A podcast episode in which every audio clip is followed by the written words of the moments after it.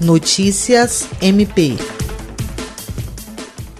O Ministério Público do Estado do Acre, por meio da Promotoria de Justiça de Defesa do Consumidor de Rio Branco, ingressou nesta quinta-feira, 27 de abril, com pedido de execução de multa contra o Banco do Brasil por descumprimento de sentença judicial. Na ação, a instituição financeira foi condenada a fazer referentes adequações no atendimento bancário, principalmente em relação ao tempo de espera em fila, com a contratação de empregados no número suficiente para que o atendimento ocorra em até 30 minutos e a disponibilização de assentos e água aos clientes. A promotora de justiça, Alessandra Garcia Marques, considerando 18 irregularidades encontradas nas inspeções do Núcleo de Apoio Técnico órgão auxiliar do MPAC e o valor estabelecido pela Justiça, pede que o Banco do Brasil pague multa no valor de 180 mil a ser revertido ao Fundo Estadual de Defesa dos Direitos Difusos. Jean Oliveira, para a Agência de Notícias do Ministério Público do Estado do Acre.